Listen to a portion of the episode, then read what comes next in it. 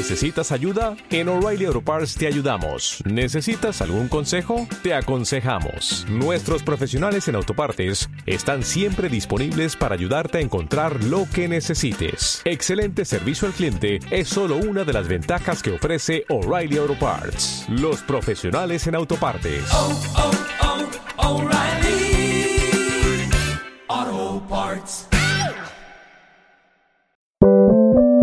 Sube la podcast.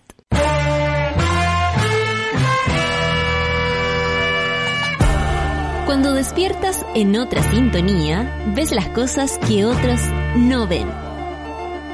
Si a veces sientes que estás viviendo en Mordor, o como diría mi abuelita, te sientes como chancho en misa, este es tu lugar. Bienvenido al grupo de contención más diverso de la historia. Para ser parte, solo debes escuchar al resto, participar a tu manera, reír fuerte y comprometerte a buscar más misioneros para esta comunidad. Agarra tu taza y sírvete un buen café con nata, que ya está aquí nuestra guía espiritual, Natalia Valdebenito.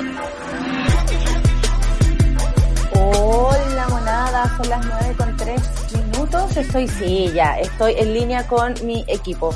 Son las 9 con 3 minutos y, partimos este café con nata el día de hoy. Personalmente estoy como la mitad de mí duerme todavía y la otra está aquí. No sé si a ustedes les ha pasado, pero bueno, esa es eh, la misión ahora de la monada, es despertarme, por favor. Eh, les doy la bienvenida, por supuesto, a este miércoles 20 de enero eh, hoy como pasa el rato, ya han pasado 20 días de este año, pero bueno, un año más, o sea, un día más, un día menos. Son las 9, ustedes saben para qué. Son las 9 con 4 minutos y vamos al informe del tiempo de inmediato. Es un día muy especial el día de hoy porque tenemos información sobre Estados Unidos que está viviendo, yo creo, una de las más difíciles cambios de mando que haya existido en este, en ese país y, y, están todos así con el culito apretado porque por supuesto siempre se imaginan que puede quedar alguna cagada. Ahora, con todo lo que se han preparado, sería raro que se les pasara uno, ¿no? Ojalá que no. Son las nueve con cuatro, sobre todo por los periodistas y tanta gente que está trabajando allá afuera. Lo digo en serio. Disculpen por tomarme un momento antes de dar a continuación el informe, el tiempo. 24 grados en Arica, 25 en Iquique, 22 en Antofagasta, 28 en Copiapó. Es alta la temperatura, pero está un poco más nublado que el extremo norte. La Serena y Coquimbo sigue nublado, esta vez con 21 grados. Valparaíso dice que lluvia, 19 grados. 31 grados en, Val en Santiago. Yo encuentro que hoy día hace mucho calor, que debe ser porque todavía no despierto. Entonces, estoy ahí, ¿ah? Rancagua, 31 grados, 33 grados en Talcarrete y resiste Chillán. La más alta temperatura de Chile, 34 grados. Concepción, 21, 30 Temuco, alta la temperatura en Temuco, 31 en Valdivia, 31 en Valdivia. Y están con cuarentena. Wow. 23 grados en Puerto Montt, 23 grados en Coyhaique, 16 en las Torres del Paine y está todo pasando porque lluvia, sol, nubes, todo pasando. Punta Arenas 15 grados y algunas lluvias, nubladito, 28 grados en la isla de Pascua, 21 en Juan Fernández y 3 en la Antártica. Los titulares del día de hoy para que lo tengan claro, porque obviamente nosotros nos preparamos para que ustedes les demos una, una, comunicación coherente, responsable, pese a, a la auditora o sea, perdón, a la locutora. Coronavirus, positividad nacional se eleva sobre el 8% en las últimas 24 horas. Y como hemos aprendido aquí, especialmente con la Sol, eh, esto es importante porque tiene que ver con el alcance que tiene la cantidad de PCRs que se hacen versus la positividad de todos ellos. Eh, obviamente no es un 50%, no es un 80%, en fin, pero un 8% según lo que hemos aprendido a propósito de la ciencia hoy, tema tan importante en el mundo y en nuestro país, 8% de positividad es alto, o sea, se eleva. Y ojo ahí. La moneda propone que fiesteros clandestinos paguen su falta con trabajo comunitario con enfermos COVID no entendemos muy bien. ¿eh? Vamos a tratar de eh, desarmar esta noticia porque eh, o nos podríamos también imaginar qué podrían hacer las personas que eh, tienen que hacer trabajo comunitario. Por, por supuesto. Porque aparte, ¿cómo vas a ir una persona que no se ha cuidado, por ejemplo, este gallo, el Israel? ¿Cómo va a ir él a cuidar a una persona con COVID? ¿O de qué manera esto se plantea? Yo prefiero al gallo barriendo la calle, te lo digo. ¿Ah? Lo dejo ahí. El complicado momento de Chiloé. Casos COVID se cuadriplicaron y apuntaron un levantamiento del cordón sanitario. Así es, cada ciudad, cada región tiene su temática y tiene su importancia. Por eso es también muy, muy, muy eh, vital que ustedes, monadas, desde donde estén, nos digan cómo están y qué está pasando a nivel, a, lo que ustedes pueden llegar a ver y saber. Es súper importante. Así que vamos a estar hoy día también hablando de Chiloé.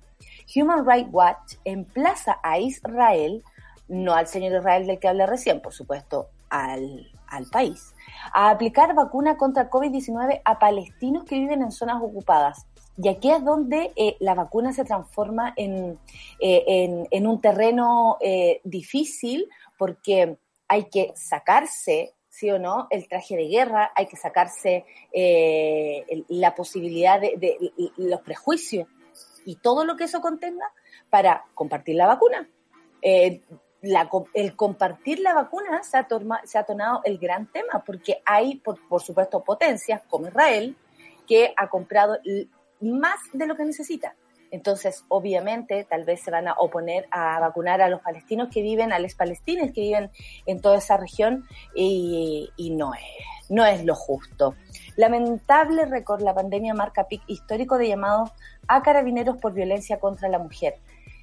Y hoy día, en un día de miércoles feminista para nosotros, eh, es duro leer esto, aunque de verdad nosotras veníamos todo el año mirando estas cifras, observando, teniendo en cuenta este tema, es lamentable que esto sea un récord. Y es lamentable también porque llaman a carabineros. Y sabemos que en carabineros no hay una seriedad eh, precisa frente al tema. Entonces, francamente, eh, ministro de Ciencias es coautor y esta historia está muy buena y la vamos a ir contando porque le vamos a poner, ¿cómo le ponemos? La teleserie de la, la teleciencia. Así le vamos a poner a esta teleserie. La teleciencia, porque francamente hay cosas de las cuales enterarse. Y les cuento. Esta es la primera parte que tal vez ustedes se pueden enterar, pero ya hay información. Ministro de Ciencia, Andrés Q, es coautor de estudio que presenta claras, claras señales de manipulación de evidencia Así es, los científicos, eh, bueno, la Sol nos puede explicar con mayor eh, seriedad esto porque ella ha investigado, porque ella es periodista, yo soy periodista falsa. Está pasando una moto. No me deja ni pensar la moto, pero desperté. Ok, lo lograste, weón. Eh, este es un tema que hay que aprenderlo porque tiene que ver con las eh, divulgaciones, por ejemplo, científicas o eh, los papers científicos y todo aquello que también se mueve dinero. Y cuando el dinero entra a jugar en, en temas tan importantes como la ciencia, ocurren cosas como esta que les va a interesar saber, sobre todo hoy día que el ministro Kup estaba en primera línea ahí diciendo, oh, las vacunas las hemos recibido, bueno, bueno, viene la China, la Sinovac y la cuestión. Atención. Guía para la investidura. Este miércoles Joe Biden será el nuevo presidente de Estados Unidos. Se acabó el, suplicio para muchos estadounidenses que eh, lo necesitaban. Incluso el mundo también respira un poco más. Ya no tenemos a Trump. Se va, es cierto. Y vaya, y vaya que todos lo necesitamos. ¿Cuánto nos queda a nosotros? Bueno, que Trump se vaya, lo único que me hace sentir a mí es que todo se acaba. Son las 9 con 11 minutos, con 10 minutos. Ah, yo estoy adelantada ahora. Eh, vamos a Cardi B, pura gente joven, ¿eh? J Balvin y Bad Bunny. No, estos ya son como clásicos. Le mando un abrazo a J Balvin porque sabemos que él, al igual que yo, eh, toma ansiolítico. Eh, I like it. Vamos a escuchar ahora, a continuación. Suena el ánimo. Qué loco que J Balvin haga música tan feliz cuando él a veces no lo es tanto. Mm, me voy a quedar pensando en eso. Café con Atenzuela. Dollars, I like diamonds, I like stunning, I like shining, I like million dollar deals. Where's my pen? Bitch, I'm signing. I like those Balenciagas, the ones that look like socks. I like going to the Tula, I put rocks all in my watch. I like texts from my exes when they want a second chance. I like proving niggas wrong, I do what they say I can't. They call me Cardi, Cardi, banging body, spicy mommy, hot tamale, hotter than a Somali. Virgo, stoop, jump in the coop. Big dip on top of the roof. Flexing on bitches as hard as I can. Eating halal, driving a lamb. So that bitch, I'm sorry though. Got my coins like Mario. Yeah, they call me Cardi B. I run this shit like cardio. I'm in district in the chain. Certified, you know I'm gang, gang, gang, gang. Woo! Drop the top and blow the brand. Oh, he's so handsome, what's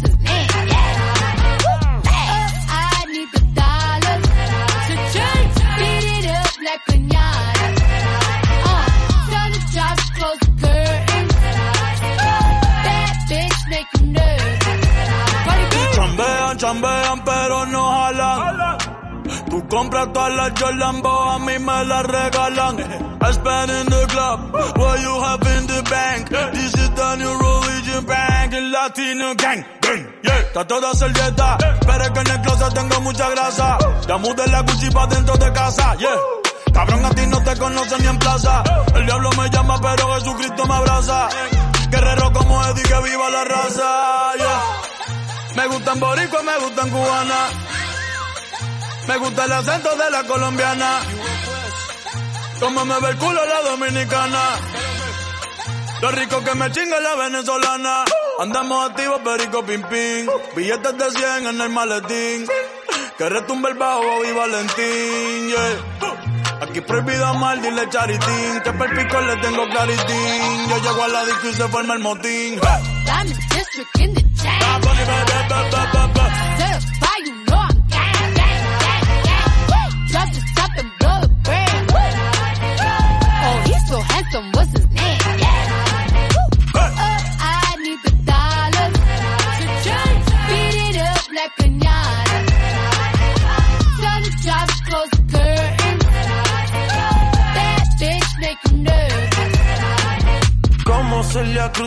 azúcar. Tú que va medio y se fue de pecho como Ginny Luca. Te vamos a tumbar la peluca y arranca pa'l carajo, cabrón, que a ti no te va a pasar la boca. Mi y Valenciaga me reciben en la entrada. Pa, pa, pa, para, sí, like Gaga.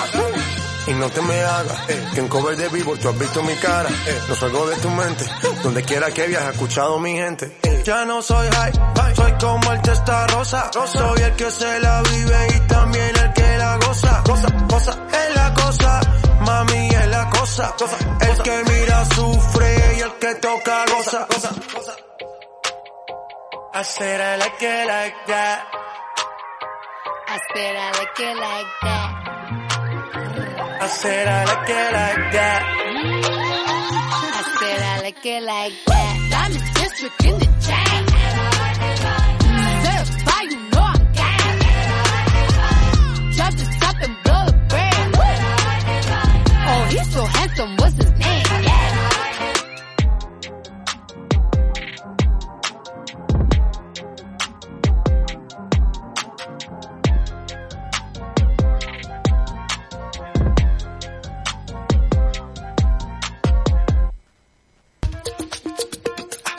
Oh, y hasta el menos cuatro hoy día partimos, ¿ah? 9 con 15 y en el, no, en el, en el menos dos nomás está la solcita. Solcita, bienvenida. a tu Muchas programa. gracias. ¿Cómo Las estás? dos así, bien, bien. Súper bien. Es un código personal, talla interna. Listo, se acabó. Son las 9 con, 10 con 15, Solcita. Y eh, bueno, primero que todo es un día especial, como decía, por los Estados Unidos.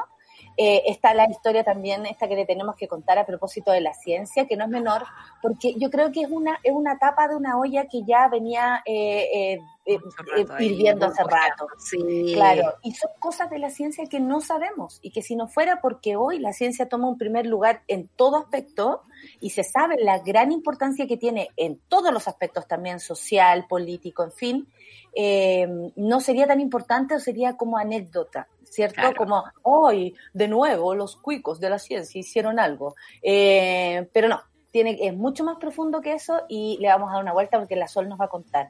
Y bueno, obviamente nos preocupa todo lo que está pasando con coronavirus, que hoy día cuando estaba leyendo los titulares y los leí también cuando llegó la pauta fue como, oh, puro coronavirus, lamentablemente cabres. Pese a que hoy, a las once y media, en Washington, es el cambio de mando sin el antecesor, sin. Trump. Qué feo, Sol. ¿Cómo Qué saber rasca encuentro, muy rasca. eh, lo encuentro cuático, cuático, pero también hay que ver qué tipo de ¿De qué personaje es. De qué Hay que viene, de qué viene. de qué Oye. totalmente. Vamos a hablar de eso y ya nos vamos con, por supuesto, las lateras del coronavirus aquí en tu radio favorita. Sube la radio. Coronavirus da con positividad nacional y esto se eleva sobre el 8% en las últimas 24 horas. Es la misma sola que nos ha explicado la importancia de esto.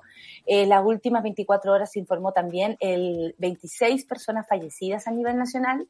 Esto lo entrega el DEIS, que ahora ya pertenece y queda en las manos de la señora Daza, anda a saber. Eh, y se reportaron ayer 3.400 nuevos contagios, de los cuales 2.283 corresponden a personas con síntomas y me sigue llamando la atención que ha subido la cantidad de asintomáticos en el, en el reporte, porque antes eran como 1.500 y 400 asintomáticos. Esto quiere decir también con la gran cantidad de personas que tal vez se están tomando el PCR, ya sea voluntariamente, por alguna duda, en fin, ya no tenemos el, el rollo de pedir la La el- orden médica. la orden médica, se me olvidó la palabra orden, la orden médica y también tiene que ver, yo creo, con los viajes y con la mayor posibilidad de, de hacer PCR, aunque sabemos que la trazabilidad en Chile es un gran chiste y no lo hice yo. Eh, No, sí. Es un gran problema el tema de la trazabilidad. Y sabes que también ha evolucionado la forma en cómo nos relacionamos con la enfermedad. Piensa tú que antes era como si tienes fiebre, tienes coronavirus. Y de esa forma uno llegaba al doctor, te hacían el PCR y cosas así. Yo me imagino, ponte tú, siempre cuando voy al, al- al supermercado, eh, como habrán echado a alguien para atrás por fiebre, o sea, apenas te miran la temperatura, tú, es como la tomo y pase, pase. yo, vi, no, yo vi una vez a alguien que hizo así, no tenía nada. Era, era, como, Mentira. era mentira, ¿cachai? Y, y, y, tan- y también, eh, qué raro andar con fiebre en la calle en estos tiempos, ¿no? En estos Porque- tiempos, obvio, obvio que sí. Entonces, claro, hubo un tiempo en que era como eh, Tiempo, síntoma, al tiempo, síntoma. por decirlo de alguna forma, orientado al síntoma. Pero en realidad sabemos que una enfermedad que lleva mucho asintomático y, y esa es la gente más peligrosa porque no se da cuenta cuánto está contagiando. Entonces, claro, eh, también he escuchado a un investigador en la mañana en la radio que decía, tenemos ahora 677.151 personas en total que se han enfermado de coronavirus y él estimaba que en general el número podría llegar a un millón de personas al menos, solo porque en Chile no se hace la trazabilidad de los contactos cercanos. No tenemos ese número Y los absolutamente contactos de los contactos. Si tú tuviste eh, contacto estrecho, de ahí también tiene que ir. ¿Y usted con quién estuvo? Y vuelta, ¿cachai? Y así, y así se va buscando el caminito de, de- del Exacto. Y también- eso queda ahí, como que, Claro. por lo que leí, es como que trazan a cinco personas alrededor de la... Y eso es muy poco.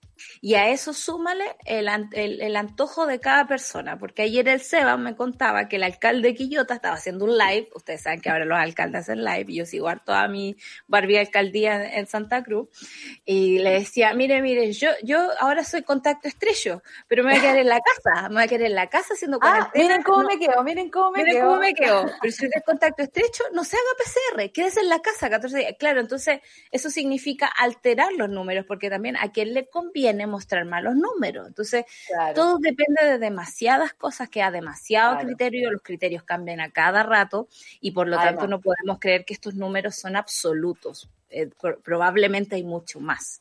Bueno, si el espacio en su casa es mínimo, si comparten también hogar con algún adulto mayor y están teniendo síntomas, alguna duda o después de ir a hacerte el PCR o ir a la consulta médica, te va a ir con dudas o te mandan a una residencia sanitaria, tienen que saber que hay hartos cupos en las residencias sanitarias. Hay 149 residencias sanitarias en todo el país y hay ah, más de 10.636 cupos. Entonces no dejen de considerar esa posibilidad, sobre todo incluso por la tranquilidad personal, como de ya, listo, ¿sabes qué? Me voy a enfermar.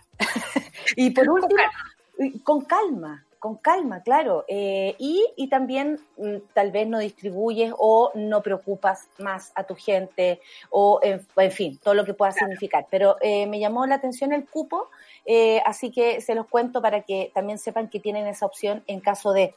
Le quiero mandar un saludo en este mismo tema a la Sabri, que está con familiares con COVID y está súper preocupada porque no los puede abrazar, porque están en situación complicada y ellos mismos con su salud y nada, pues, un abrazo. Sabemos que la monada también ha sufrido los embates de la, de la pandemia, por más que nos cuidemos, por más que nos portemos bien, eh, también nos toca alrededor, lo hemos vivido, personalmente también lo he vivido, así que Sabri, un abrazo para ti, eh, con todo el cariño del café con nata y fuerza, porque de esta se sale, querida, de esta se sale.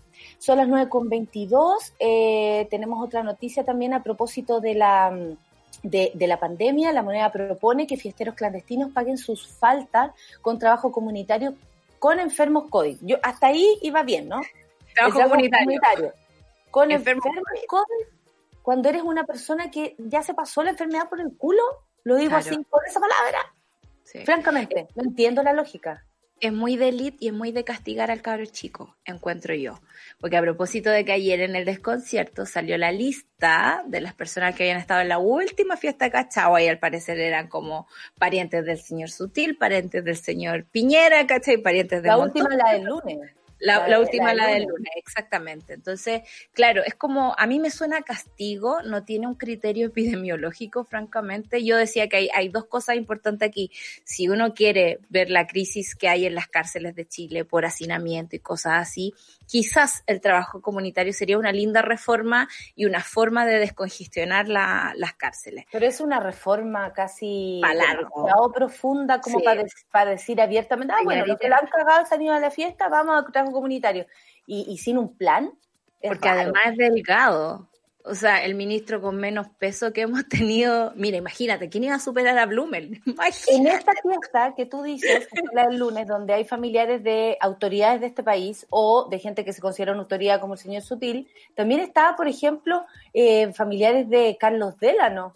Claro. Entonces tú dices, de, de, lo- de los choclos, esto es el choclo de, los- de los Lavín, ¿se acuerdan? De, a propósito de, de prensa y todo eso, que fueron los únicos que ahí se sentaron en el banquillo los acusados y tuvieron que también eh, tener clases de ética. Bueno, esto es como de los creadores de las clases de ética, viene trabajo comunitario con enfermos de COVID. Y además como un susto, porque de verdad, ¿por qué querrías tener gente poco calificada, con, sin eh, eh, como instrumentos técnicos para cuidar a gente que realmente está batallando por su vida? Es de una irresponsabilidad tremenda lo que hay que hacer, porque incluso si tú estás cometiendo un delito o algo así, no tiene por qué el Estado exponerte a un virus al que tú no te expondrías de forma natural, si no es tu pega, por ejemplo, si no eres Claro. enfermero, kinesiólogo, doctor, qué sé yo, ¿cachai? Entonces es rarísimo. eh, esto me da mucha risa porque dice, está conversada la idea con Enrique París y con Juan Francisco Gali y es como, ¿Y? ¿qué?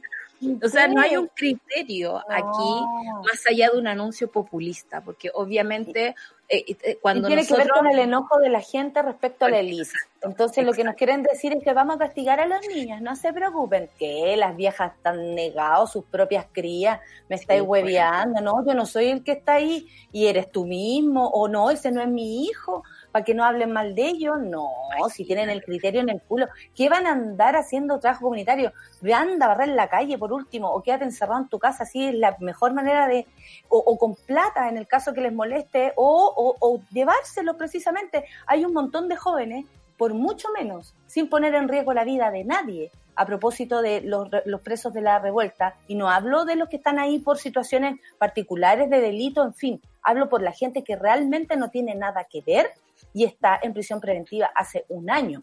Bueno, sería bastante lindo que de pronto estas personas que cometen además un, un, pre- un perjuicio en contra de las personas, es pandemia, o sea, tú lo que haces es un delito al tener la posibilidad de contagiar a más gente, eh, eh, sería bonito que al menos tuviera la posibilidad de pasar por control de detención, porque la gente, amiguitos, familiares de estos, eh, de los sutiles, de los Piñera, de los Chacu y de los Delano, no pasaron ni por control de detención. En la televisión incluso ayer se hizo un alcance en que hay gente, por ejemplo, que está carreteando en Cartagena o en la playa de Cartagena, no les borran la cara a los niños. Sin embargo, en Cachagua les borran eh, y con pixeles le tapan la cara a las cuicas. Entonces, si ese es el sedazo por el cual pasa nuestro país, la lucha de clases cabres no puede parar. Y francamente, obviamente, la gente está raja eh, y enojadísima. porque sabemos que hay fiesta en todos lados, en Maipú, en Las Condes, eh, de lado y lado. Todos hemos escuchado una fiestita, incluso por nuestros barrios. Eh, pero cómo se cataloga a una región o a una ciudad versus otra, cómo se trata, por ejemplo, a los cabros de cómo trató el mismo huevón que hizo la fiesta este señor Israel a la persona que eh, él era la dueña de la casa y lo amenazó. Eso, ¿por qué lo amenaza? Porque cree que tienen poder. Porque tienen plata en el bolsillo, si lo hemos hablado tantas veces acá. La verdad es que como que me escucho y digo, y esto ya lo dije. ¿Cuál es como el tema que estamos cruzando en montón de noticias hoy, ¿no? El tema de tener plata y la, posi la posibilidad de lo que eso te permiten. En este caso... Pagar la ah, multa y pasar, Piñera, por ejemplo. Yo a veces, ponte tú, cuando tenemos noticias de, de, de fiestas, cuica, eh, arruinándolo todo, aumentando los contagios en sus lugares, como que no me dan ganas de reportarla. No tengo No, ganas de no, reportarla. me dan rabia. O sea, ya sí. Me solté. Me los Sí. culiados, dije. Le estoy disculpen. transparentando la pauta. no es tema en el sentido de que la autoridad lo va a usar como foco de comunicaciones versus, digamos, la eh, responsabilidad que ellos tienen de fiscalizar, de no permitir que estas cosas ocurran, de sancionarlo a la primera, cosa que en la segunda fiesta no ocurra, como sí pasó en Cachagua. Entonces, claro, ellos saben que nosotros estamos ávidos de comentar lo que hizo la Isi Reine, que cachai, y lo ocupan contra nosotros. Eso es lo la que me da la- y lo único que hizo fue comerse más de un loco. yo, yo ayer Oye. miraba la lista y dije, no hay nadie de los audios aquí. Después tú me dijiste que era de la, la primera, de la Era otra fiesta. Era en Es otra lo más- fiesta. cara. Es lo más heavy, la última fiesta. Oye, a propósito de coronavirus, de responsabilidades, en fin, la misma decadente con brillo nos pega la noticia que sale en el mostrador a propósito de los eventos sociales. La ministra Hood, ministra del Transporte, dice tienen niveles de riesgo alto de contagio, más que el transporte público. Next, Lord. next, next, sigamos, sigamos. Bueno, eh, a mí me parece que que... estar en negación, allá ella, pero amiga, estamos jugando con la, la salud y con los trabajos de muchas personas de este país. No, te pasaste. O sea, Sí. negacionista y al mismo tiempo falta de hacerse cargo también. A mí me parece que francamente no, no es eh, ver lo que está pasando realmente. O sea, ¿cómo tú no, te das cuenta que en un lugar donde están todos apiñados, tú misma me hablabas ayer que habías visto en las micros a todos apiñados y eso, o sea, la ministra Hood que no, no, no es capaz de pararse en una esquina y la que sea, no estamos hablando de, parece incluso en la esquina de su barrio, que debe ser eh, eh, engoladísimo, uno debe llegar con, parece ahí, y se va a dar cuenta que de las condes para abajo siguen las micros yéndose llenitas y el metro igual, y sin escolares y sin universitarios. O sea, imagínense lo que puede llegar a ser abrir los colegios en marzo. Una estupidez. Yo No creo que también que los manden a trabajo comunitario y se la Cami Garrido, pero no con enfermos COVID porque no tienen entrenamiento, preparación en salud de cuidado de enfermos. Creo que sería una negligencia. Sería un cacho para los hospitales. Como me traía este niñito cuando estoy corriendo por salvarle la vida a alguien. No. El Diego Pai propone que se vayan a limpiar el Mapocho mejor. Ahí sí que hay trabajo. ¿Viste? A recoger Parece. colillas las playas, a limpiar las playas que están eh, cerdas, a, a limpiar, a limpiar, que limpien. La gente, eh, todos necesitamos ayuda en ese aspecto. No toman en cuenta las medidas necesarias por la concurrencia que tienen, dice el RO, tomar de- eh, temperaturas, disponer de alcohol gel, respetar el aforo, control de permiso de fin de semana, en estaciones. Además, ¿quién que los escolares entren a, queden que los escolares entren a casa y nadie habla de la congestión que eso significaría, lo que acabamos diciendo, con el transporte público, claramente, porro. Y Eh, no solo eso, el contagio que llevan a las casas. O sea, s- siempre se habla del contagio intrafamiliar, ¿no? Pero ¿de dónde vienen los bichos? De cuando salís al colegio, de cuando salís a trabajar, y eso no lo, no lo toman en cuenta. La Rosy dice, hola Mona, consulta, ¿Santiago estará preparada para cuando vuelvan los veraneantes o nos vamos a ir a la chucha? Nos vamos a ir a la chucha, pa' amiga, si los veraneantes andan haciendo de las suyas, ¿a quién le importa? Qué ganas de meter a la ministra solo tres días en una micro en hora punta. Podríamos hacer esa propuesta, ¿ah? Podría Fue ser la última. Yo no me subo subí con ella, yo la dejo abajo, la dejo en el paradero, por supuesto. No, porque- Ella es un yo prefiero caminar. Ella y sus cintillos que se metan a una micro tienen toda la razón. Todos son iguales, los conozco de cerca. Creen que porque tienen plata pueden pasar a llevar a todo el mundo. Son muy respetuosos, dice la Orfe. Claro que sí, Orfelina, te encuentro toda la razón. Y francamente sigue dando rabia. Y como saben que los tenemos ahí y ellos se deben sentir absolutamente pasados a llevar por estos rote- rotos ordinarios que les hacemos ver la realidad. te debo decir que estoy, bueno, debo co- comentar más cosas, pero eh, nos vamos a ir a la canción de Mamita. Son las Me 9.31 para no seguir mi cabeza, porque ustedes saben, miles de ideas, ya desperté cables, estoy aquí. Eh, canción de Mamita, Pedrito Fernández, ay, ahorita, Ay, ahorita me yo le digo a así, cuando, eh, a cuando hacía... que nos hacía falta un- tan. Esta es la clásica de la de la mochila azul. Yo veía la película cuando él era chico, la hizo y le cantaba a la compañerita unas cuando daban películas mexicanas, españolas en la tarde, antiguamente, imagínate tú. Antiguamente. Bueno, Pedrito Fernández, eh, vamos a escucharlo ahora en la canción de Mamita, Pedrito Fernández. Así mismo le decimos, Pe- Pedrito Pascal, Pedrito Fernández, tantos Pedritos, ¿ah? La mochila azul, café con nata en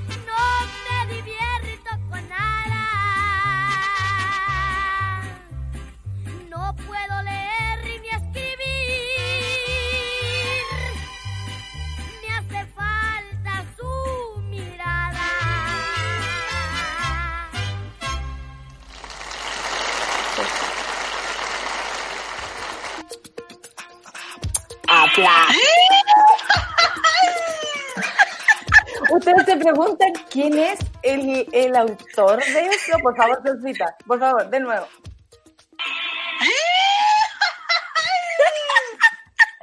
Él es Seba, parte de nuestro equipo. Él es la persona que el día de Año Nuevo apareció disfrazado de Año Nuevo con una cortina atrás muy brillante. Él es, y de hecho le asusta la Sol y le manda un mensaje "Hay audio de alta importancia y la Sol que está pegada con la cuestión de Estados Unidos, que tiene, está pensando en el coronavirus, los científicos y toda la weá, dijo, ¿qué pasó, Seba? Y de pronto, no te pasa. Ese es nuestro equipo, ese es nuestro equipo. Un aplauso fuerte a Seba, parte de- de- del, del equipo de humor de Sube la Radio. Hay que Quiero decir que tiene el banco de audio más grande del universo porque tiene una reacción sonora para cada cosa que pasa en Sube la Radio. Es cuático. Mejor que el de la BBC, debo decirlo. Maravillosa. Claro, todo te lo dice con, con música y sonido. Oye, tengo una mona por acá que eh, está con PCR negativo y se fue para la casa, la Camila. así también como a veces nos cuentan cosas eh, negativas, eh, hay cosas positivas y eso por supuesto hay que, hay que relevarlo. La, dice la señora Paz. Igual que se cuide, aunque salga negativo, cuídese Sí. sus 14 días, no, 11 de hecho, días. de hecho, cuídate precisamente por eso, para que no te pase nada más y porque estuviste demasiado cerca. Siempre, simplemente por eso, amiga, cuídate y te mando besos y abrazos. La señora Paz dice que eh, le entró una basurita al ojo porque se acordó del, del campo cuando iba con su abuelo y bueno, son las canciones a la mamá de la Sol, Marisol, te mando un abrazo, también le gustan las rancheras, así que esa también iba para allá. ¿Sabéis que en Eh, el campo, que llegaba poca tele en esa época, yo me acuerdo cuando era chica, en la radio la gente tenía como todos los horarios de los, hora- de los programas mexicanos que se daban en Chile. Iban escuchando todo el día así como cambiando el dial, po. Y era muy hermoso. Yo debo decir que crecí con ranchera, encuentro que la narrativa que hay ahí es demasiado hermosa. Saludos a mi mamá y me voy a aprovechar tres segunditos para hablarle a la Besi, que vive al lado de mi casa. La vecina, la vecina. La vecina, es que no escucha. Y la Besi, que ¿No tiene un escucha hijo la vecina? Espérate, todo no. Ah, salud. Se nos pegó la nata. Pero bueno, la Besi nos escucha todos los días y ayer me enteré que cuando llegue la vacuna no se quiere vacunar. Pero, yo- ¿cómo, vecina? dije, pero ¿cómo si tiene un hijo científico? Relacionado con el tema está. Y están todos enojados, por supuesto, porque ¿cómo te negáis una vacuna? No, Yo pues, encuentro, encuentro que hay que colaborar con la inmunidad de la gente, la inmunidad nuestra. Y Bessie, te recuerdo, fuiste madre del moncho. Teníamos, estamos pasaditos de edad. Esto es absolutamente personal. Me encantó. Que Pero se me cuida, no, no, no ¿Qué, queremos cachai? Fuiste madre del moncho, así como súper eh, prima del oso, amiga del este. me cuida, por Ya, cuando pues, le Betsy. toque vacuna, ponga el brazo, por favor, por todas las vacunas que nos pusieron cuando chicos, cada vez que nos llevaban al CESFAM. Exactamente, eh, al, al consultorio 1, ahí en Nataniel. Oye, eh, tengo saludos. Me piden que alguien por acá, no recordé el nombre, perdóname, mono, eh, Mona, que le mande saludos a la Mane. No sé por qué. Mándale saludos a la Mane. Saludos a la no Mane. ni nada, pero besos para la Mane. Y la Wendy del Canto me dice, buenos días, un saludo a mi amiga Lucía Maldonado, nueva mona por estos lados. Ay, Lucía, bienvenida. Tu nombre nos provoca resquemor, pero es tan lindo que lo dejaremos pasar. Eh, un abrazo para ti. Es una gran combinación, Sí, debo decir. sí, Se me activaron todas las neuronas. y pa, pa, pa, pa. Oye, Seba me terminó de despertar, dice la Mariela. Seba ya es un personaje, ¿ah? Seba ya es Lo- un y personaje creo que que lo vamos a tener en pantalla cuando el Lucho se vaya de vacaciones, que creo que es la próxima semana. Así que vamos a tener al Seba aquí cerca de nosotros, con sus efectos asociados, por supuesto. Con efecto te queremos, Seba. Ahora imagino al Seba con su cortina brillante y un sombrero mexicano, dice la Dani, dice la gente. Empieza a pasarse el rollo. Oye, eh, monada, tenemos más noticias y la verdad es que me gustaría, Solcita, que nos ocupáramos un ratito en este tiempo de que nos expliques todo lo que está pasando con los científicos. A propósito de la Bessie, que tiene al hijo Moncho y al Moncho, que es científico y toda la cuestión. Eh, ¿Por qué esto es, un, esto es algo a descubrir? Esto es algo a, a- a- a desarmar, a destapar. Francamente, vamos a partir de ahí. Franca- hoy en Francamente, solo Eh, la historia de los científicos de elite. Sí, eh, el Moncho es parte del gremio de los microscopistas, que son la gente que saca las fotos de los experimentos, por ejemplo.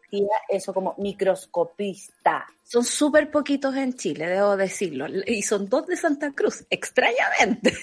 Oye, Santa Cruz, No, mira, Santa como Cruz como ¿ah? Y yo hago el disclaimer que probablemente les explique esto mal, porque hay cosas de ciencia, cuales yo no me manejo tanto, he intentado tomar apunte, hacerlo todo bien, pero siempre se me va a escapar algo, porque son los chiquillos científicos los que saben más de este tema y ellos han, eh, me, han, me han contado muchas cosas. Y lo que pasó, digamos, en las noticias es que este señor Claudio Hetz, que es como la típica eminencia que uno tiene en el país, una persona que ha trabajado con temas de Alzheimer y todas esas cosas, resulta que eh, en el mundo científico existe la publicación de cosas, ¿caché? Como de tu paper, de tu investigación. Hecho, eh, para que los monos vayan entendiendo, la Sol siempre ha dicho, una cosa es que salga en las noticias y la otra es que se haya publicado en, eh, en paper y en todo lo que tiene que ver con la ciencia. O sea, no porque corra la noticia, incluso eh, eh, si no está publicado en paper, es como, es como una fase también de, de la seriedad que de- debería tener la ciencia. Por ejemplo, la vacuna Pfizer, nosotros nos enteramos de la efectividad no por los papers, sino por un comunicado de prensa. Y por eso presentaba como ciertos resquemores al principio. Pero bueno, amiga, que la saludamos desde acá. Y eh, lo bonito del COVID, porque también hay buenas noticias ahí, es que nosotros ahora eh, nos estamos relacionando con estos temas y le estamos poniendo ojo. Entonces este señor Claudio Hetz fue eh, tópico en un diario que se llama For Better Science, un blog en realidad, porque existe la publicación de tu paper, existen los controles de tu paper, que es como gente que hace el mismo experimento, lo repite a ver si sale igual, y por otra parte existen gentes independientes, me imagino así como el equivalente al periodismo ciudadano, ¿no? El ministro me está diciendo esta cosa, pero en realidad la plaza está vacía, no hay una multitud como él dice y pone en el video. Pasa lo mismo en el mundo científico, hay un montón de ellos que se dedican a mirar imágenes, decir esto tiene una falla, aquí le pusiste Photoshop, amigo, aquí le pusiste un filtro, de Instagram y no me lo contaste. Esas cosas pueden pasar, pero la idea es que tú hagas el disclaimer, hiciste esto. Y el señor Hetz, que además le llega mucha plata para investigación, a diferencia de la fuga de científicos que tenemos en Chile, que tienen que irse a otras partes a investigar, como mi amigo José, que una vez me contó que a él en Alemania los eh, elementos para trabajar sus experimentos le llegan de un día para otro, y acá en Chile se demoran un mes, por ejemplo. Entonces existe una gran diferencia entre la gente que recibe plata para investigar y que investiga con holgura versus la joven ciencia que trata de batallarla a toda costa. Por eso es muy loco que este señor desde el 2002 esté en la mira de los científicos porque hay unas imágenes adulteradas. Ahí de hecho acá dice que se acusó, For Better Science acusó a Claudio Hetz, eh, la persona cual, de la cual está hablando la Sol, de presentar fotografías alteradas en Claro. varios estudios, incluido uno de coautoría con el ministro que hoy tenemos de ciencia, Andrés Kub. Claro. Hetz se defendió publicando abundantes correcciones, pero la microbióloga forense holandesa Elizabeth Bick aseguró a Interferencia en este caso que las explicaciones no son convincentes y hay evidencia que en el trabajo del general de Hetz, este Claudio Hetz, sugiere intención de engañar. Claro, y ahí es donde mis amigos me dicen, aquí hay una cuestión. Color ética. igual. Eh, no, me encanta porque además eh, tenemos que conocerlo un poco con Sí. este sensacionalismo para poder entrar en un mundo que es súper inaccesible, creo yo. Y ahí es donde uno empieza a tratar de explicarse las cosas y cómo funciona. El mundo de los papers es un mundo de mucha plata. Uno paga por publicar muchas veces, tanto en que nosotros citamos a Nature, este señor ha publicado un montón en Nature, y en Nature existe el editor, que es como que le da el visto bueno, y además existe gente que repite tus ensayos y comprueba que lo que tú estés diciendo es verdad. Ahora, la duda que queda es que este señor ha publicado mucho ahí y se le habían levantado estas correcciones y como que seguía pasando piola de sus investigaciones ahí, incluso con estas fotos tan truchas que mis amigos microscopistas me dicen, perdón, que dijeron, evidencia, que es como que yo escriba presidente Sebastián Piñera con todas las faltas de ortografía posible y me hagan la buena, ¿cachai? Como que Piraña. digan, no, si está, claro, está súper bien escrito, amigo. está Crecimiento regio". piraña. Exacto. Y es como, es demasiado evidente lo que se hizo. Y eh, además, él está a cargo de un gran laboratorio donde pasan muchas personas. Eh, también hay jerarquías en esto. En los papers, por ejemplo, que sale Andrés Kuf, pueden haber 20, 30 personas involucradas. Pero como me dijo el José, los más importantes son la primera persona que aparece, que es el encargado del estudio, y la última, que es el encargado del laboratorio. Y él tiene fallas, por supuesto, en la primera parte, que es investigar, y también en certificar las investigaciones de otras personas. Aquí dice, dicho de otro modo, Hetz y Kub, quienes publicaron su paper en el journal Nature, como nos dijo la Sol, son acusados de sentar como evidencia científica dos fotografías de experimentos supuestamente distintos, pero que luego de observarlas resultaron ser exactamente iguales. Claro. Con la diferencia que una tiene cuatro bandas de gel extra. Cáchense esto porque para nosotros tal vez es demasiado eh, difícil entender, pero si lo pensamos de- dentro de la lógica, lo podemos hacer. Eh, Dice, eh, con las diferencias de que una tiene cuatro bandas de gel extra en su interior y la otra no. Los resultados no pueden ser iguales después de experimentos distintos. Claro. O sea, esto se comprueba a nivel científico. Esto lo asegura Schneider. Claro, y está es muy entretenido lo que está pasando aquí, eh, porque Es las fotos horrible son- pero entretenido. Es Yo sé cómo me lo explico, como una carretera, por ejemplo, una carretera en el La Sol, desierto me encanta la analogía de la Sol porque nos permiten entender. Donde todo es igual, todo es igual. Y de repente encontráis una roca que es tu referencia. Entonces, te, ah, me quedan como 10 minutos para llegar a la roca. En los experimentos pasa lo mismo. Tú tienes eh, tu- tu- la cosa que estás estudiando y un control que es como tu punto de referencia. Por lo tanto, ese punto de referencia tiene que mantenerse y, por supuesto, alterar si el experimento A se le aplica una técnica, si al experimento B se le aplica una técnica y al experimento C se le aplica una técnica. Entonces, son como eh, alteraciones de principiante que lo único que da a entender, o que uno así como, ellos son súper cautos, yo como que soy más pasada y les pregunto, a ver, este señor como que quería hacer el mal. Y son, son tan científicos que son incluso eh, cautos contigo con la información que a ti te dan. Mira, cautos, seriedad súper más cautos, grande. sí. Porque, ¿sabéis qué? Yo creo que lo más bonito que nos ha traído el COVID, insisto, es que nosotros creíamos que la ciencia era como conocimiento absoluto al cual de repente accedíamos y que bacán y nos íbamos enterando.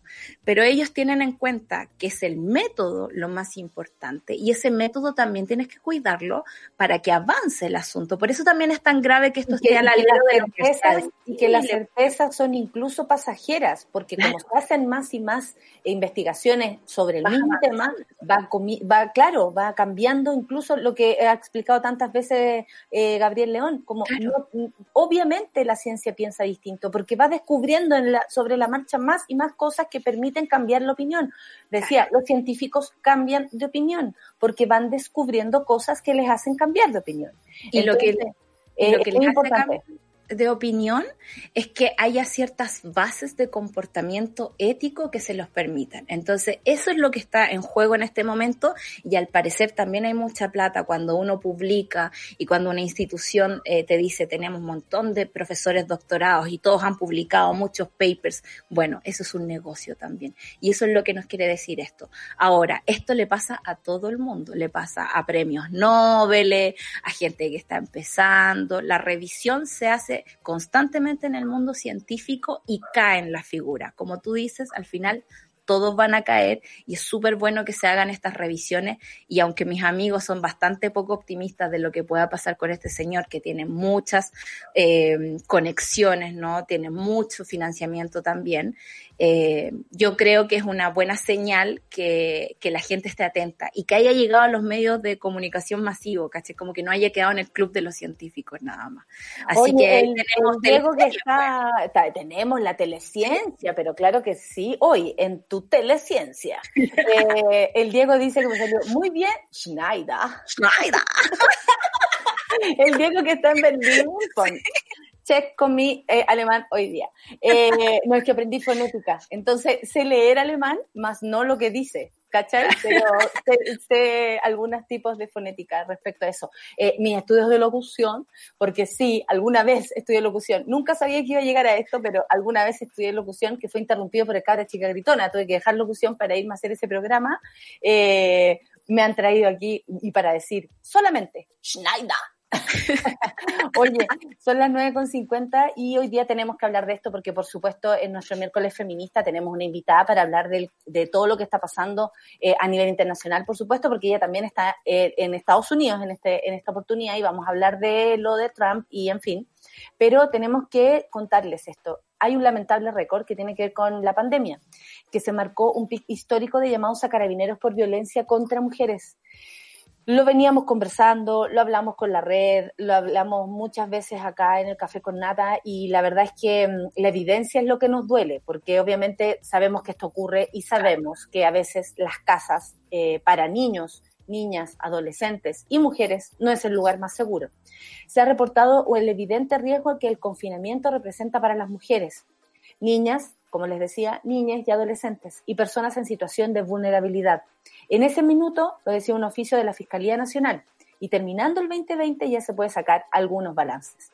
Eh, por ejemplo, la institución eh, Senco Familia 149, que es un llamado, ¿no? 149 donde tú puedes llamar para denunciar, en fin, cualquier cosa, pedir ayuda, recibió 22.550 llamados en el 2020, lo que significa un pic histórico en la institución uniformada, a lo menos los últimos cinco años.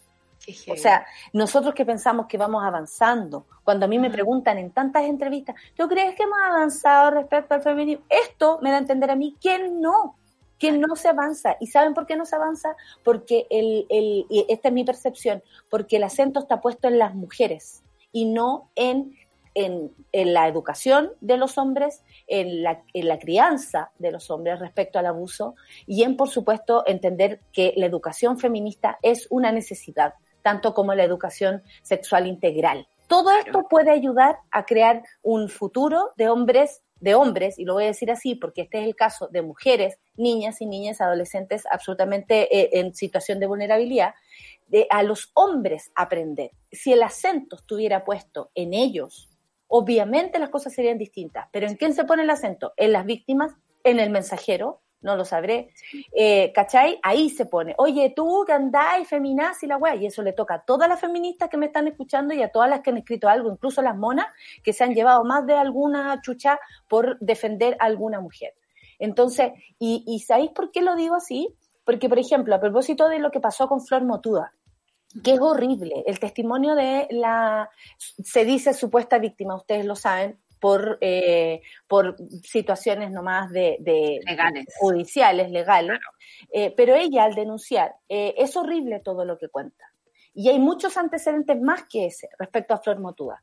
¿Podéis creer que me han llegado un montón de Twitter diciendo, ¿y cuándo vas a condenar lo que ha hecho Flor Motuda? ¿Por qué mejor no le habláis a Flor Motuda, loco? que es el que dice, el que hace, ¿cachai? Eh, el, que comete el acto y finalmente vienes acá y espero que hayan llegado al café con nata, porque les dije si quieren saber algo, incluso aprender, escuchen el café con nata. Ahí hablamos de Flor Motuda, Buddy Richard y todos los que caigan, me da lo mismo. Entonces, si nos ponemos en ese lugar, ¿a quién están atacando? Al mensajero, a las mujeres, una vez más. Entonces, perdón, pero si ustedes, hombres, relativizan la culpabilidad dependiendo de quién cometa, o sea, por ejemplo, si es de izquierda, si es mi amigo, si, ¿cachai? O sea, si, si es una persona, no sé, si es un cura, si ustedes van a relativizar la culpabilidad según quién lo cometa, no se proyecten, guacho. Nosotros no podemos hacer eso. Tenemos que dar cara por cada una de nuestras compañeras. Y esta noticia nos pone mal. Dicen que en relación al 2019 estos llamados aumentaron en un 97%. Más encima, pongámonos también a pensar que a quién están llamando. O sea, si Claro. recibieron ayuda o no estas personas. Esta es una cifra significativa y alarmante y que debe ser y que debe, se debe principalmente a causas relacionadas con el confinamiento, con el encierro y la situación de estrés que por supuesto estamos viviendo todos. Esto lo explicó el jefe del Departamento de Protección de la Familia y Grupos Vulnerables de Carabineros. Cáchate, o sea, ellos hicieron un análisis respecto a esto, o sea, estamos mirando los números de los para Claro. entender, o sea, ni siquiera estoy diciendo, oye, esto lo sacó la red chilena de violencia contra las mujeres. No, esto lo dicen los mismos pacos que no sé cómo, o sea, no, no están hablando de qué hicieron O sea, con todos estos llamados, pero Para nada.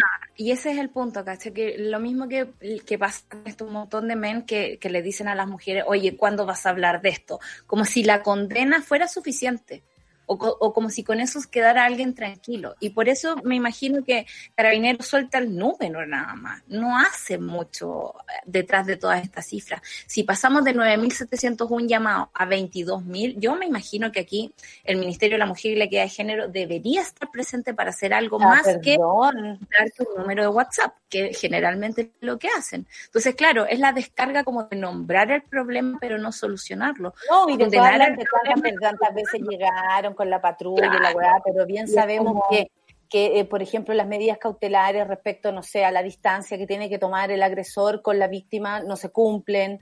Eh, vi una foto de una chica que decía, oye, ¿sabéis qué? La familia de mi ex que tiene eh, esta, esta situación de distancia, que tiene que tomar distancia conmigo, viene a sacar fotos. O sea, es horrible el presente de una mujer que sufre violencia, que sufrió violencia también, no estamos hablando también en pasado, o sea, si tú tuviste, por ejemplo, tienes eh, eh, algún problema con algún tipo, esto puede seguir, por mucho que sea tu ex, bien lo sabemos. Hay personas que no entienden que se acabó una relación, especialmente los hombres, hay personas, hombres, que no entienden un no, un adiós, un se acabó esto, ándate, no lo entienden, y no lo, y no lo entienden porque nos consideran a nosotros eh, em, personas con menos derechos, menos importancia, menos relevancia eh, y no iguales al que está del otro lado.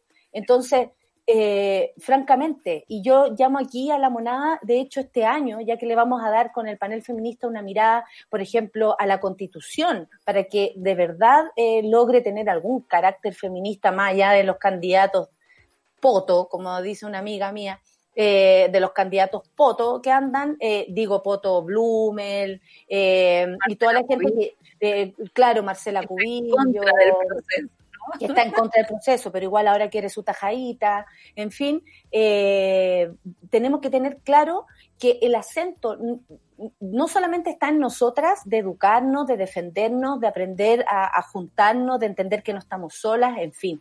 Nosotros estamos en un proceso bastante importante como mujeres en nuestro país. Algunas van adelante, otras van más atrás, otras estamos ahí aprendiendo. Pero los hombres deben hacer absolutamente también esta revisión, porque si no, no sirve de nada. Y nos quedamos solas, y ustedes, ¿qué? Eh, oye, Yapo, Yapo Valdebenito, di, eh, di que condenáis a Buddy Richard, di que condenáis a Flor Motúa. Entonces, perdón, pero no tiene nada que ver los colores políticos, nada. Aquí estamos hablando de hombres, mujeres, eh, feminismo y, por supuesto, y todas las diversidades, porque sabemos que la violencia también se da a todo evento y a todas personas que existen en este país, donde cuesta cada vez más levantarse. Son las 9.57, solo tenemos que decir que hoy día hay una guía para la investidura. Eh, hoy día miércoles será eh, Biden, el nuevo presidente de Estados Unidos. ¡Ah! Se va Trump, yo quiero imaginarme esto en un año más. Real, estoy viéndolo acá. ¿ya? Y llegó el, el helicóptero y Donald Trump se va de la Casa Blanca en este momento, lo están esperando que salga. Así Uy, pero que están como huyendo. La primera dama no va a recibir a la primera dama, no le va a hacer como ese paseo que hacen como, oye, mira, tenés que conocer la casa. No van a hacer nada. No hacen nada. Si Melania recuerda tú que se demoró como un año en llegar a la Casa Blanca porque le parecía mejor criar a su hijo en Nueva York, ¿cachai? Entonces, claro, son gente que no, no tiene el foco en la nación, tienen un foco absolutamente personalista sobre sus propias historias y, y nada, yo estoy esperando, eh, como dice nuestra encuesta, que cante Lady Gaga. Claro. de, de- de todo lo que va a pasar hoy, de que al fin un, un monstruo, y lo voy a decir así, un No, monstruo. no, Klaus, yo sé que se saben de memoria el, el, el, el, el palacio, pero son como, em, no sé, como que esto habla de democracia, son gestos diplomáticos, ¿cachai? Estamos hablando de decencia, una decencia que por supuesto Trump nunca conoció, nunca conocerá. El Pati Perro dice, pasando a otro tema, nunca más se supo de las triangulaciones de Piñera, ¿ah? Es más, la gente ya no se acuerda. Ah, pero con las luminarias de Recoleta hacen garga los medios. Tampoco se han acordado últimamente, ¿eh? De hecho, eso... que hagan gárgara con todo. Yo Con quiero que lo hagan todo. Todo entra a revisión. Todo, todos entren a revisión. Todes, ya lo hemos dicho acá. Duda, duda, duda. Son las 10, no, 9.59, hasta yo me adelanté y nos vamos eh, directamente eh, a recibir después a nuestra invitada para el panel feminista del día de hoy y eh, nos vamos a escuchar. Uy, pero esto es como cuando estábamos en la radio. Fármaco. Sí, muy de la radio, todo. Pero cuando estábamos allá, incluso Sí. me acordé de Luisito. No sé.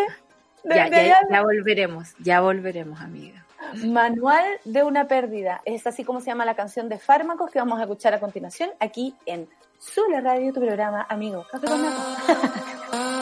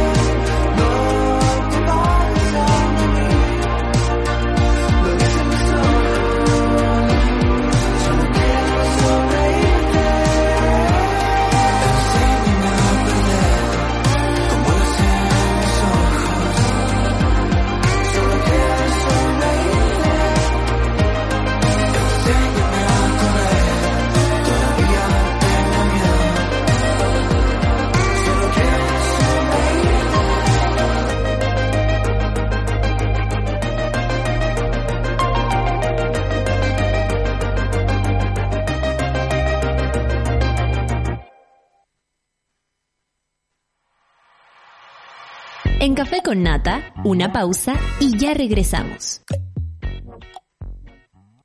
Ahora Quilicura Teatro llega hasta tu casa. Del 7 al 31 de enero disfruta gratis más de 30 obras digitales y la compañía de Tamara Costa, Amparo Noguera, Álvaro Rudolfi, Claudia Di Girolamo, Francisco Pérez Banen, Héctor Morales y muchos más. Revisa la cartelera en quilicurateatro.cl. Es una invitación de Municipalidad de Quilicura y su Corporación Cultural. Quilicura Teatro, Juan Radrigán 2021. Nuestro escenario es tu pantalla. Yo entré a la FEN, la Facultad de Economía y Negocios, el año 2018. La verdad yo, yo era un mechón que no sabía mucho dónde estaba parado ni tenía mucha idea del mundo, pero es por lejos una de las mejores decisiones que he tomado en toda mi vida. Eh, yo quiero invitarlos a que vengan a la FEN, a la Facultad de Economía y Negocios. Desde el Centro de Estudiantes los vamos a estar esperando con los brazos abiertos. Eh, y también, por último, quiero invitarlos a que estudien Ingeniería Comercial en la Universidad de Chile. Les prometo que no se van a arrepentir y se van a sentir orgullosos de ser parte de esta facultad. Soy Joaquín Sierpe, presidente del Centro de Estudiantes de Ingeniería Comercial de la Universidad de Chile. Tú tienes la visión y nosotros la misión de que pienses sin límites. Admisión 2021. Estudia Ingeniería Comercial en la Facultad de Economía y Negocios de la Universidad de Chile. Postula y vive una experiencia única. Las historias del nuevo Chile necesitan un medio independiente. Suscríbete a Sube la Club y construyamos juntos un nuevo medio para un nuevo Chile. Baja la app y súbete a Sube la Club. Ya estamos de vuelta en Café con Nata. Igual yo lo... Hoy en Sube la Radio, a continuación, Super Ciudadanos con Rayen Araya, por supuesto, después del Café con Nata, a las 11.45 un satélite pop con nuestra querida Claudia Cayo, voz principal, además de Sube la Radio. Y al, al mediodía, como siempre, Cacerita, que ya es el lugar calentito donde nos recibe la Isursúa. A las 16.30, Baila con Jamie Navarro. Una gran programación que a todo esto, atención, que en marzo nos reprogramamos y, por supuesto, nos refrescamos en la pantalla también de tu, de tu smartphone o computador o lo que sea. Me quedé como hablando como la invitada. Quilicura Teatro llega a tu casa. Desde el 7 al 31 de enero disfruta gratis de más de 30 horas digitales. Entre otros, Antonia Seger, Francisco Melo, Cata Saavedra, Gabriel Cañas, eh, la, la Pancha Gavilán, que ayer estuvo acá, y muchos más. Revisa la cartelera en quilicurateatro.cl. Invita a la Municipalidad de Quilicura y su Corporación Cultural. Quilicura Teatro Juan Radrigán 2021. Nuestro escenario es tu pantalla. Didi, promover un espacio respetuoso, amable e inclusivo para toda la comunidad es uno de los pilares de Didi. Por eso, la aplicación de movilidad número uno en el mundo lanzó sus guías de convivencia, una lista de principios y recomendaciones que, bus busca impulsar valores que dialoguen con la diversidad, la seguridad, la responsabilidad y la buena comunicación entre quienes utilizan esta aplicación. Interactuar con respeto, ser amables, tolerantes, cuidar de ti mismo y el entorno que te rodea y sobre todo respetar las diferencias son parte de los consejos que Didi quiere incentivar para que tanto usuarios como conductores tengan la mejor experiencia de viaje. Porque una buena comunidad la construimos entre todos. Muévete de manera segura y responsable con Didi. Ya nos movilizamos para impulsar un montón de cambios. En este año decisivo seguimos siendo protagonistas. El panel feminista de Café con Nata es presentado por Corporación Humanas y el Observatorio de Género y Equidad. Nada sin nosotras. 10 con 7 minutos y le damos la bienvenida, por supuesto, a nuestra invitada. Eh, estoy con Hilary Hiner. Así está, lo dije bien, Hilary. Mm, no, pero Dime cómo se dice. Hillary Heiner. Heiner. Ah, perfecto. No me voy de nuevo. Hola, estamos acá cuando son las 10 con 7 minutos para presentar a Hilary Heiner. Eso, historiadora feminista que además nos cae súper bien. Eh, por supuesto, hoy invitamos, eh, la invitamos para conversar sobre cómo ha sido y ha cambiado la participación femenina en política, por ejemplo, estos últimos años y cómo ha impactado socialmente. Bienvenida, Hilary. Vamos primero con el, con el, tengo que decir, Hillary, de hecho, si le grito a Hillary, es para eh, absolutamente despertarla porque está a muchas horas de diferencia. Le queremos agradecer públicamente que lo haga, que esté aquí con nosotras, dando cara, como siempre lo hemos hecho, pero también casi a las 5 de la mañana de de dónde se ¿Dónde está Hillary? Estoy en la casa de mi hermana aquí en Oxnard, California. Es como una hora y media al norte de Los Ángeles. Eh, Y son las que 4 súper. de la mañana. Oye, muchas gracias Hilary. Tenía que decirle al público porque hay que agradecerle a Hilary Cadres. Atención. Vamos con el, con el cuestionario Hilary para empezar. Recomiéndanos un libro, una serie, película inspiradora para la lucha feminista o por lo menos que a ti te haya removido todo por dentro. Sí, bueno, voy a aprovechar para promocionar un libro que estamos sacando desde la red de estudios feministas que se llama Históricas. Históricas. Eh, sí, va a salir en marzo por LOM. Y es de hecho, como dice ahí, eh, Movimientos Feministas de Mujeres en Chile 1850 a 2020. Es un proyecto colectivo eh, que llevamos varios meses trabajando con otras compañeras historiadoras de la red de historiadoras feministas. Entonces ha sido un proyecto súper lindo y ya va a salir, así que lo quería mencionar. Excelente, queremos saber aquí también en el Café con Nata, pues nos, no, nos juntamos, eso sí, con la Hilary, que nos manda una persona que esté más en zona horaria, ¿no? Para, para no despertarla de nuevo, pero vamos a tener y vamos a hablar de ese libro en el Café con Nata, lo prometo. ¿A qué mujer hay que ponerle atención por lo que está haciendo, por su trabajo, etcétera, según tú, Hilary Heiner? Eh, Sí, eh, bueno, yo creo que hoy en día estamos como en el momento ¿no? de la convención constitucional y por ende quería hablar un poco, ¿no? Así de justamente no solamente las mujeres o las feministas que se están presentando, pero en particular las feministas y las mujeres que están presentando para los escaños reservados o que deberían tener un escaño reservado. Entonces, ahí, por ejemplo, hay algunas compañeras que son de un colectivo feminista mapuche, por ejemplo, Renguntileufu, que están apoyando a Ingrid Conejeros. Eh, hay otras también mapuches que, mujeres mapuches que están presentando, la Elisa Loncón, ¿cierto? La Machi Francisca Lonconao, la Natividad Yanquileo. Y también quiero mencionar en particular la Milene Molina, que es una afrochilena que ha estado peleando desde mucho tiempo, querían un escaño reservado por la población afrochilena.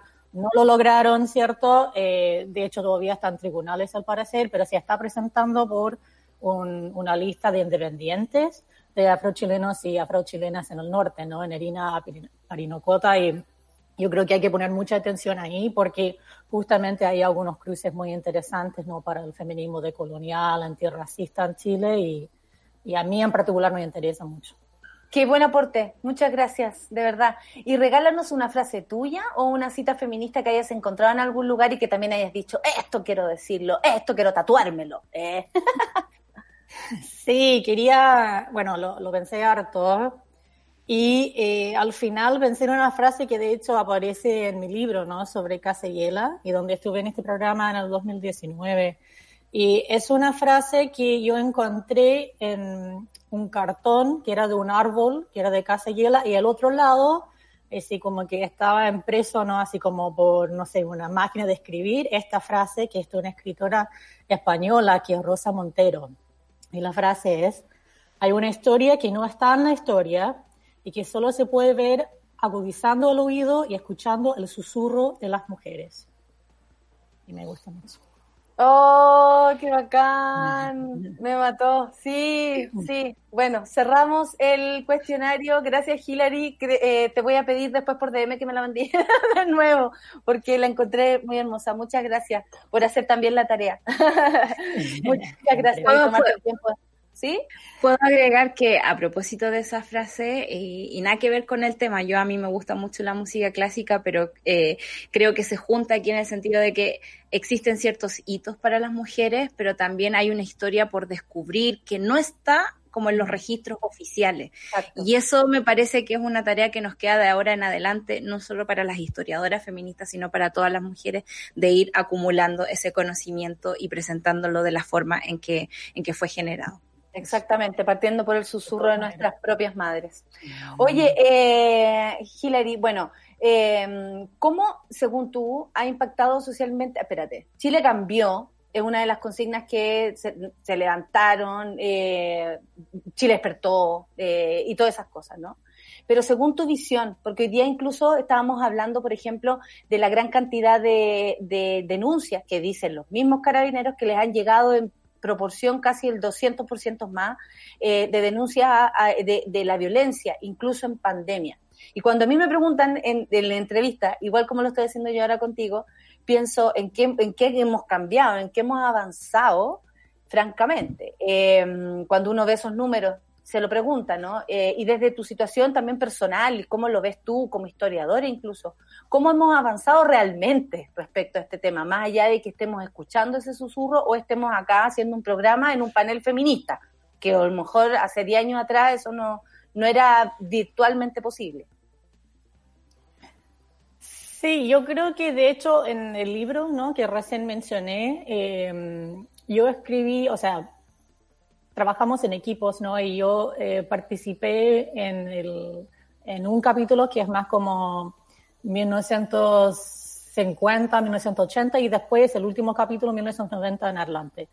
Y finalizando ese último capítulo, como que igual quisimos eh, enfatizar, ¿no? Cómo es- este sentimiento de feminismo por todos lados, ¿no? O sea, de alguna forma, este sentimiento, ¿cierto? Que yo creo que como que se ve, ¿no? Muy gráficamente en un 8 de marzo con dos millones de mujeres en las calles, ¿no? O sea, viendo esa diversidad también, ¿no? Disidencias sexuales, eh, mujeres de pueblo originario, mujeres afrochilenas, o sea, pobladoras, obreras, ¿no? O sea, yo creo que definitivamente hoy en día podríamos decir que tal vez eh, el movimiento feminista está en su punto como más diverso, pero a la misma vez también más heterogéneo y como más extendido, ¿no? O sea, realmente es un movimiento ya de masas, ¿no? Como muy grande. Y yo creo que de alguna forma eso también cambia la política, o sea, cambia como los horizontes de la política, cambia eh, la forma en que también operan los, partidos políticos, por ejemplo. Yo creo que eh, eso es como una tensión también, ¿no? Entre los partidos y, y las feministas, una tensión histórica, ¿no? Está ahí desde principios del siglo XX, o sea, desde el momento que emerge ¿no? el movimiento feminista siempre ha existido esa tensión. Eh, y yo creo que eso es porque la política y los partidos, ¿no? Históricamente han sido muy machistas, ¿no? Han sido muy homofóbicos, lesbofóbicos, transfóbicos, ¿no? Entonces, como es un espacio ¿no? muy complejo ¿no? dentro de lo cual incidir. Eh, pero yo creo que hoy en día lo que hemos visto es que justamente eh, sí hay ¿no? ciertos esfuerzos como para eh, llevar ¿no? Feminismos incluso aislados y, y a veces incluso produce ¿no? efectos que como molestan un poco, ¿no? como partidos ¿no? que se definen como feministas y después votan una candidatura de una feminista, ¿no? Eso fue como muy... De hecho, te queríamos preguntar por eso. De hecho, Hilary. si te quieres pasar ese tema, Hilary, Sí. no hay problema. Específicamente, sobre todo porque eh, tenemos como dos eh, líneas de tiempo jugando aquí en nuestra cabeza, ¿no? La Clau nos dejó bien clarito acá en la pauta, eh, por ejemplo, que en el año 34 nos dieron recién el voto para elecciones municipales, en el 49 pudimos votar en las presidenciales y las parlamentarias, en 1920 ocurrió lo mismo en Estados Unidos, que estamos atentas en este momento, entonces nos cruzan muchos mundos. Y quería preguntarte cuáles son esas barreras eh, que tienen que cruzar las mujeres para poder entrar en esta oficialidad y por qué molesta tanto como venir con esa carga de una historia propia. Y, y aquí quiero juntar a Teresa Valdés porque a nosotros al menos acá nos ha molestado mucho como un- una triquiñuela por el poder de un partido la puede dejar abajo o todo lo que va a provocar eh, Kamala Harris ahora en el momento en que asuma la vicepresidencia. Entonces quería preguntarte como cuáles son las barreras y, y cómo estamos peleando para poder instalar nuestros propios discursos ahí. Sí, o sea, como decía, igual es una pelea muy dura, ¿no? O sea, no es como algo que ha empezado ahora, o sea, es algo que llevamos mucho tiempo ahí, o sea, si pensamos incluso en la Tere Valdés, ¿no? O sea, es una feminista histórica, venía de Mujeres por la Vida, eh, estuvo muy involucrada, digamos, en, en las luchas contra la dictadura, ¿no? O sea, es una feminista muy respetada, ¿no? Es una feminista, yo creo que provocó algo también ahí como bien importante porque es una de esas como referentes, ¿no? O sea, ha estado dentro del mundo académico, pero también el mundo muy fuerte así movimentista, ¿no? Siempre también eh, trabajando ahí desde el movimiento feminista. Entonces yo creo que se sentía un poco como una falta de respeto, ¿no? O sea, yo creo que, y, y se sintió como transversalmente.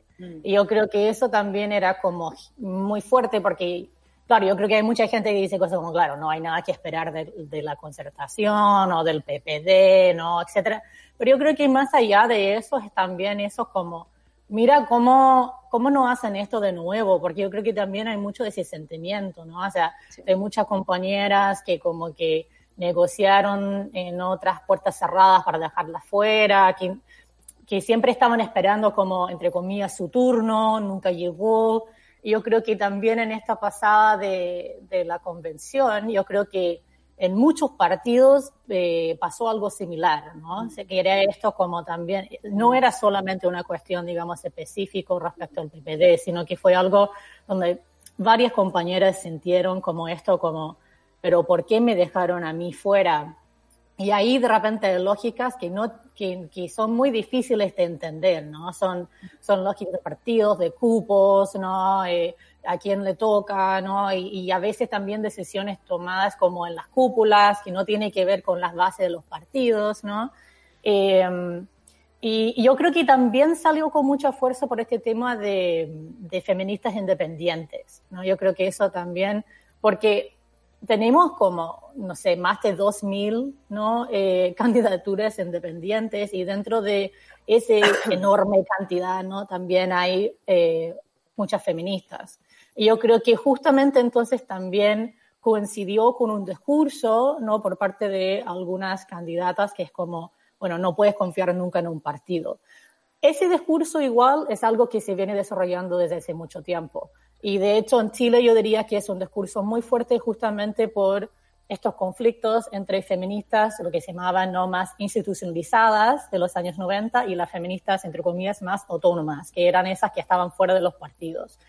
Y esa tensión es muy fuerte y muy marcada en los años 90. También tiene que ver con feministas que eh, cuestionan también, ¿no? Las feministas autónomas también cuestionaban el modelo neoliberal, ¿no? Y eso es algo que también vamos a ver a partir del siglo XXI, que eso también es muy fuerte en ciertos sectores feministas, ¿no? Que es esto de cuestionar la concertación, la democracia en los acuerdos, el neoliberalismo, ¿no? Entonces yo creo que en ese sentido lo veo como parte, ¿no? De un proceso mucho más largo, pero que sin duda también eh, tiene como ciertas molestias específicas que tienen que ver también con figuras emblemáticas, ¿no? Del movimiento feminista chileno, ¿no? Y también el proceso donde estamos actualmente.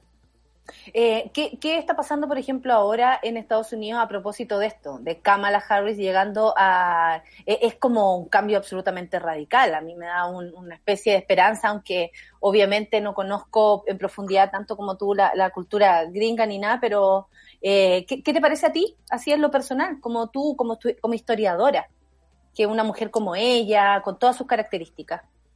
Sí, o sea, yo creo que igual Estados Unidos es un país que dentro de todo eh, en, su sistema, digamos, político es un duopolio, ¿no? Así como muy fuerte, donde hay dos partidos y donde en general lo que se tiende a hacer la política es forzar a todo el mundo más hacia el centro, ¿no? O sea, eso es algo como bien, bien fuerte. Sí. Eh, y donde, claro, hay ciertas personas que han logrado tal vez como salir, bueno, yo creo que por ambos lados, ¿no? De como las franjas, ¿no? Así como tal vez más extremas. Yo creo que tal vez la franja ultraderecha como que se ve más porque tiene que ver con el Tea Party, tiene que ver con Trump y hasta cierto punto esa franja ultraderecha como que tomó el Partido Republicano, ¿no? Y eso es algo como dentro de los últimos 10 años que ha ocurrido, es lo que explica también por qué estos fanáticos, ¿cierto?, tomaron el Capitolio así como fue la semana pasada, ¿no? Eh, y que efectivamente también, por ejemplo, iban en contra de Pence, que es el vicepresidente, ¿no? Como iban en contra de supuestamente estos republicanos que iban eh, no en contra de su presidente, porque hay todo un discurso ahí respecto a elecciones robadas, etc. Y por otro lado, ¿no? Eh, desde la izquierda también, y yo diría como de forma bien tímida, ¿no? O sea, hay esta idea de como demócratas socialistas, y ahí podemos encontrarnos Bernie Sanders, pero también este como equipo, ¿no? Que es como The Squad, que Sí. son, eh, ¿no? Alejandro Ocasio Cortés, Presley, eh, Ilhan Omar, eh, eh, Tlaib, ¿no? O sea, que son puras mujeres que además que no son blancas eh, y que efectivamente también como que eh, se levantan desde campañas de base muy fuerte, ¿no? Y que además también están cuestionando, digamos, muy fuertemente el neoliberalismo, o sea, vienen también un poco de este movimiento como Occupy, ¿no? O sea, el 1% y vamos en contra de eso. Entonces, dentro de este contexto igual, donde en general eh, la política tiende a ser, no a grandes rasgos, como medio como centrista, ahí tenemos figuras también, ¿no? Que, que sobresaltan eh, justamente por esta historia tan fuerte de racismo en Estados Unidos. Y esas son figuras, ¿no? Como el mismo Barack Obama, por ejemplo, que como que de alguna forma era como súper centrista, ¿no? En gran medida, pero era el primer presidente negro y como que no se puede pasar por alto eso en un país como Estados Unidos, o sea, fue súper importante sin duda. Y por otro lado, ahora tenemos esto de Kamala, que, que claro, también tenía esto de ser primera mujer, ¿no? Que no solamente es de descendencia, no es afrodescendiente, porque su papá es afro-jamaicano, eh, sino que también de una mamá que es de la India, es hija de dos migrantes, ¿no? Es, esa historia también es fuerte en un contexto como de Trump, que es muy anti-inmigración, que es muy racista, ¿no? O sea, como todo eso de alguna forma, como que yo creo que esa historia llamaba mucho la atención, pero, pero Kamala en general, como políticamente, eh, también es como centro izquierda, eh, fue fiscal eh, en San Francisco, de hecho, eh, salió de ahí políticamente. Y yo creo que ella, en, en ciertas, o sea, yo creo que como que en muchas cosas sociales, por venir de, de San Francisco, por ejemplo, derechos LGBTQ, ¿no? Claro, etcétera, es como muy, digamos, más, más liberal, más de izquierda. Pero en ciertas otras cosas, ¿no? En particular como lo económico neoliberal, es como también bien centrista. Oye, Hillary, no podemos pasar de largo lo que te está pasando a ti. De hecho, nos llegó acá también porque las monas se preocupan, ¿ah? Y hay que llamar a votar, a, votar, digo yo, a firmar eh, a propósito de esto. Eh, hay un caso que te tiene a ti, Tomás, vamos a decirlo así, te tiene Tomás, porque eh, se interpuso una querella en tu contra, suena súper fuerte decirlo, eh, de verdad, como que lo leí dije, ¿lo digo así o no? Me lo pero no hay otra forma de decirlo, weón. Luego que hace varios años tú y la red de historiadoras feministas hayan lanzado la voz a propósito de un proceso de adjudicación de fondos, donde no había ningún tipo de criterio que dialogara con los procesos de investigación y sanción sobre violencia y acoso sexual. Esto desarrollado en las instituciones de educación superior. Lo señalado quedó en expresado en la declaración. ¿Hasta cuándo entregan fondos de investigación a acosadores? ¿En qué, eh, qué, te- qué pasó que hoy estás con esta querella criminal en tu contra respecto a tus dichos? ¿Y quién es este Milton Godoy, francamente? Eh, voy por partes.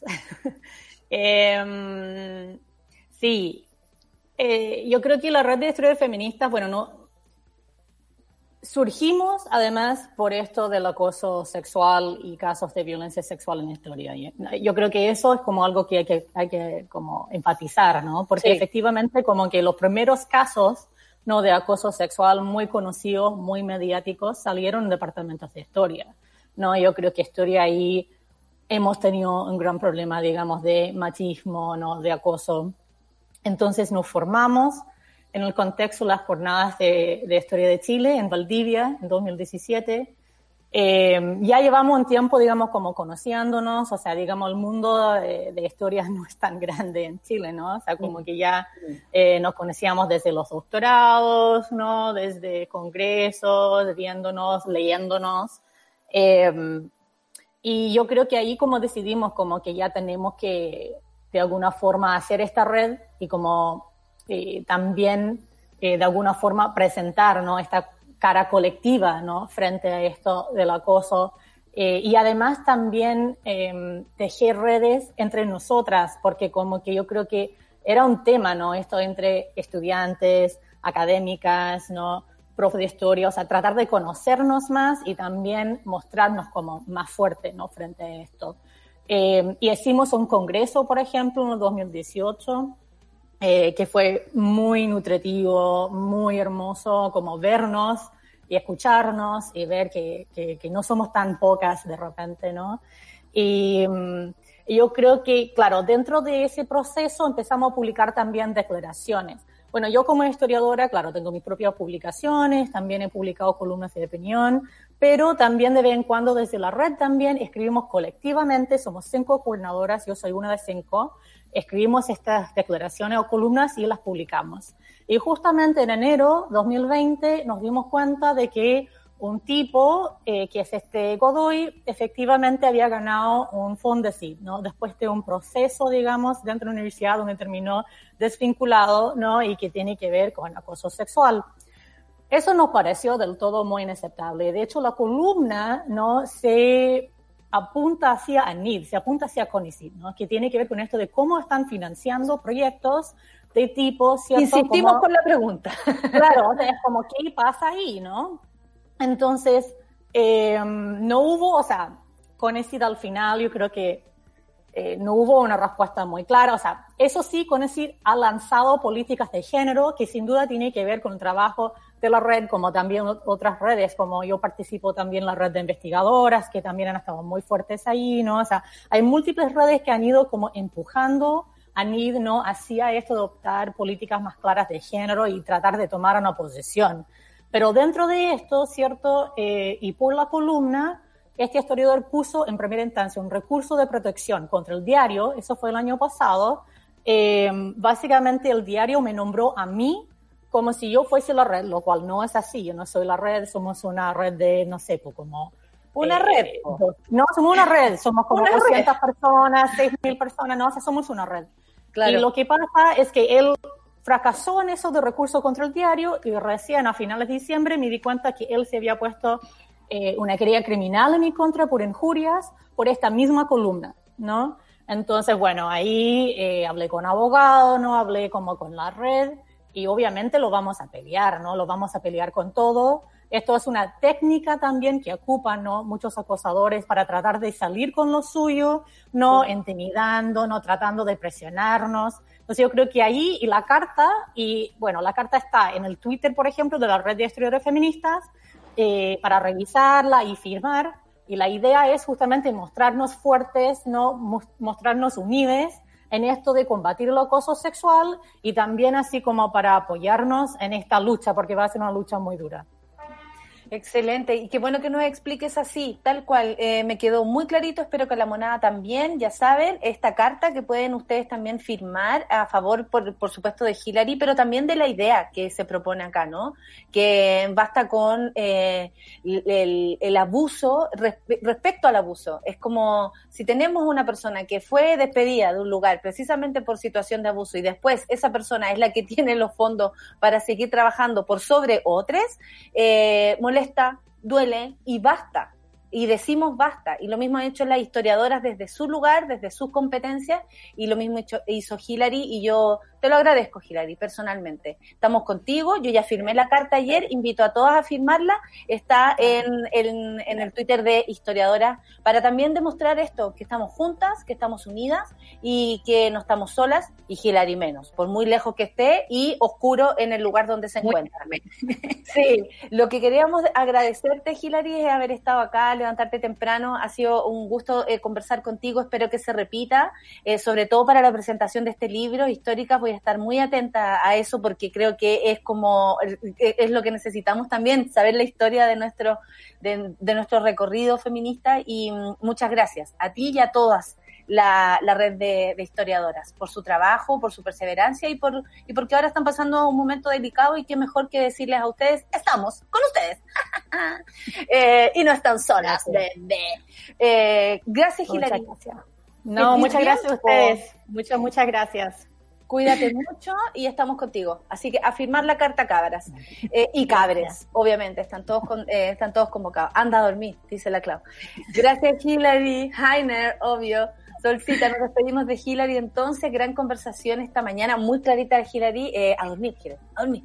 Eh, eh, y, y nada, pues agradecer también que se haya dado este trabajo de, de haber estado esta mañana con nosotras. Cerramos así el Café con Nata, el panel feminista del día de hoy, una gran invitada eh, y, y listo, pues llegó la Rayen, la veo por ahí. Chao Hilary, que estés. Ya nos movilizamos para impulsar un montón de cambios. En este año decisivo, seguimos siendo protagonistas. El panel feminista de Café con Nata fue presentado por Corporación Humanas y el Observatorio de Género y Equidad. Nada sin nosotras. El programa de hoy, supuesto, nuestro panel feminista con Corporación Humanas, en fin, todas unidas, por supuesto. Rayen Araya, ¿te encuentras? ¿Aló, Rayen? Tú no estás dormida. Estoy muy concentrada, estoy muy concentrada. cinco horas de nosotras y se levantó a las 5 de la mañana, se pasó, le tenemos que agradecer de aquí en adelante. Oye, Rayen, ¿cómo estás el día de hoy? Cuéntanos. Bien, estoy concentradísima leyendo este libro, se llama Intifada, es el libro más reciente de Rodrigo Carmi, nuestro querido profesor del Centro de Estudios Árabes de la Facultad de Filosofía y Humanidades de la Chile, que siempre eh, nos permite además repensar algunas cosas en los distintos capítulos de Super Ciudadanos. Y hoy vamos a hablar acerca de lo que este libro nos plantea, que si bien es cierto está basado en lo que ocurre eh, en la revuelta en Palestina, nos permite mirar desde ahí y, y evidentemente en cada línea uno está leyendo también lo que ocurrió en Chile eh, y de qué manera esa como pulsión de, de la rebelión está muy presente en distintos espacios. ¿Cómo se mide si esas eh, rebeliones son o no exitosas y qué relato hay más allá de eso en los cambios? Es parte de lo que vamos a conversar hoy día. Si estoy pero aquí metí, tengo todo rayado el libro. muy bueno. Excelente, bienvenido también a Rodrigo entonces. Solcita, nos retiramos. Nos retiramos. mañana. Volvemos mañana con más café con nata, despedimos a nuestro equipo y te quería pedir por última vez el, el mensaje del Seba para que nos despidamos con un eh, con arriba, arriba. ¿Qué mandó el Seba? Es que hoy día pusimos en la canción de Mamita, segundos. eh, hoy día ¿Ya? pusimos en la canción de Mamita a Pedrito Fernández, ¿ya? Eh, la mochila azul y la cuestión. Y mira lo que hace Seba, le dice a la Sol, tienes que revisar esto, es un audio de alta importancia. Esto era. Así despedimos el programa de hoy. Por eso me encanta. Con ustedes entonces, Rayen Araya y Super Ciudadano. Chao. Chao, hasta mañana. Chao. Eso fue Café con Nata. Gracias por ser parte de esta comunidad y hacer de Mordor un lugar más apacible. Natalia Valdebenito te espera de lunes a viernes a partir de las 9 de la mañana en el matinal más pitiado de Chile. Solo en Sube la Radio. Y en otra sintonía.